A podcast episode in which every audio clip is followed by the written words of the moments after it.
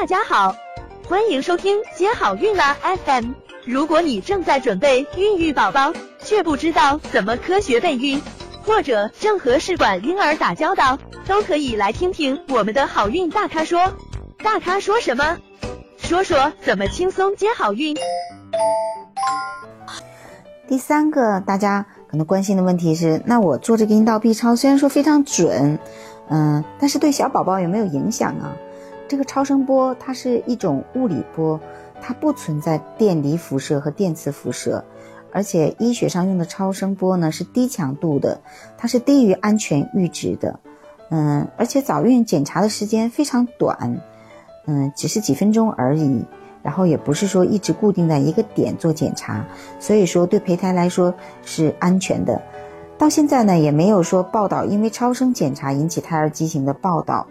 嗯，其实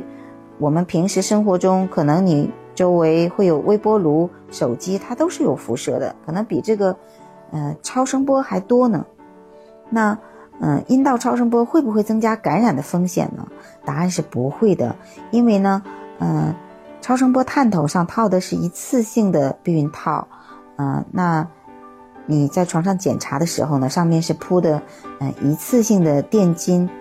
那这些都是一次性的这个消毒用具。所以目前没有大型的一个流行病学调查证实阴道超声波会增加感染的风险。